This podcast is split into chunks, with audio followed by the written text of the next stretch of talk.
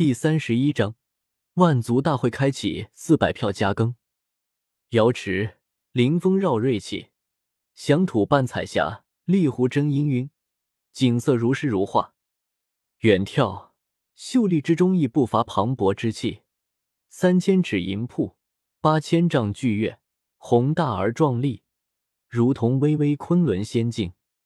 数日时间转眼即逝，距离万族大会开启还有三日的时候，在瑶池外，就不时有人驾驭祥云而降，有御剑飞行的人族，亦有缭绕魔气得古生灵，各色各样。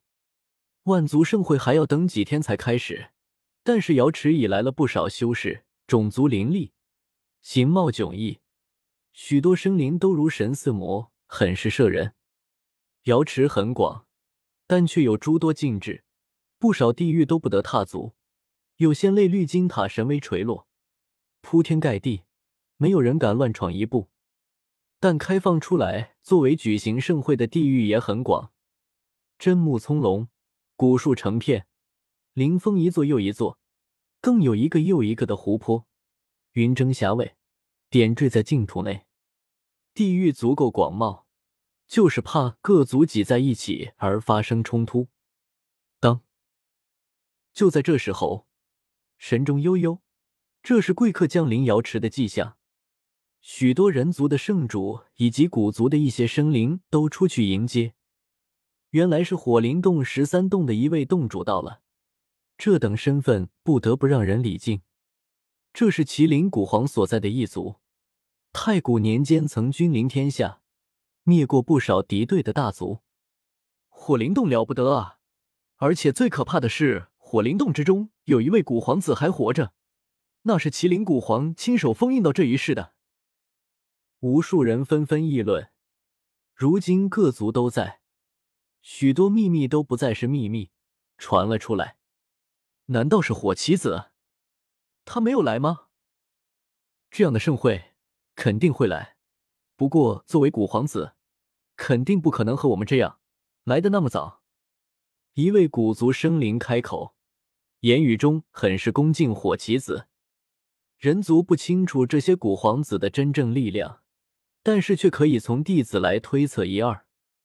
古之大帝的弟子，每一个都是冠绝天下的人物。大成的弟子基本上都是只差半步就能证道的存在，拥有无与伦比的天赋和血脉。古来也不知道有多少次黑暗动乱，都是弟子出世，以身殉道，平定天下。如今这一世，那些古皇子都还没有成长起来，还没有达到大成，但是这些古皇子却避开了他们父亲在世的那一世，如今是最有可能古皇子和弟子正道的一世。当半天之后，又有一道神钟响起。血皇山十七山主之一到来，身份显赫，无比尊贵。这一脉也出过古皇，冠绝过太古一个时代。在接下来的两天里，人族所有人都尴尬了，因为到现在为止，人族连一位王者都没有，连一个能镇得住场子的人都没有。这是一个很不寻常的场景。瑶池的神钟每天都会敲响。每敲响一次，都有一位王者驾临。然而，瑶池的神钟如今却仅仅只为古族生灵敲响，人族连一位值得敲响神钟的修士都没有出现。所有人族修士都脸上无光。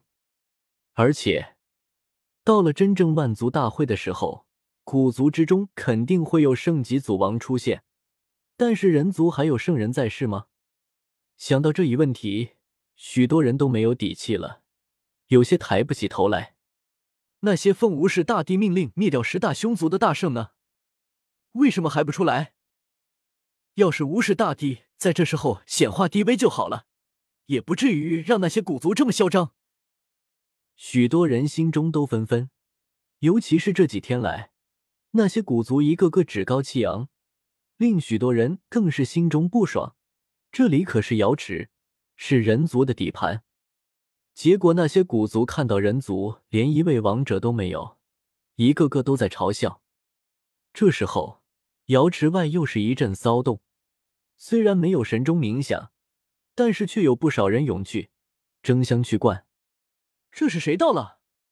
神钟没有冥想，肯定不是王者。去看一看就知道了。许多人纷纷好奇的跟过去，走到瑶池门口。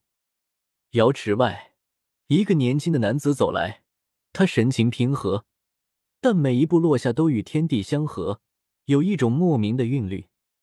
这是一个绝美的男子，如果换成女装，定然能颠倒众生，祸乱天下，称得上风华绝世。他通体晶莹闪烁，神辉流淌，有数名老奴护卫。天皇子，许多古生灵一起拜，非常虔诚，没有一点虚假。天皇子一步一步走来，浑身被五色神环笼罩。如同神之子降世，连发丝都散发着微光，仿佛是晶莹的。他的双眸很深，内部竟有山河演化。岁月变迁，羽化飞仙的各种推演，让人沉沦，惊世骇俗。当就在天皇子享受万人簇拥的时候，瑶池的神钟再一次响起。天皇子微微蹙眉。有些不爽，他停下脚步，向后看去，又有一位王者来了。其他人也纷纷看向了门口。是人族，我们人族的王者终于出现了。人还没出现，那独属于人族的气息却已经被众人感知到了。无数人纷纷走向瑶池门口，想要看看是人族的哪位老前辈。不过这么一看。顿时令所有人瞠目结舌，这这是周周通，不是传说他斩道失败，已经死了吗？好人不偿命，祸害一千年！妈的，这个该死的人贩子怎么到现在还活着？混蛋王八蛋，妈了个巴子的，怎么会是这个天杀的家伙？这个畜生怎么还不去死？无数人咬牙切齿的看向周通。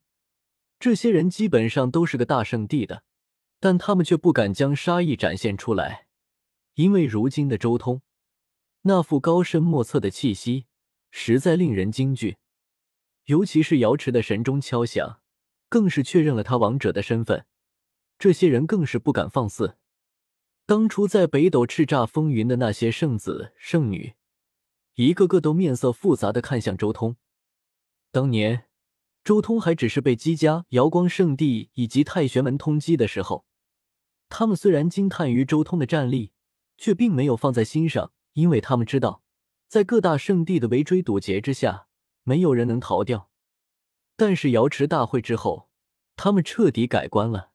原来周通压根就看不上他们，他早就将目标盯上那些老一辈的修士了，而现在已经斩道成功的他。更是连那些老一辈都无法入他的眼了。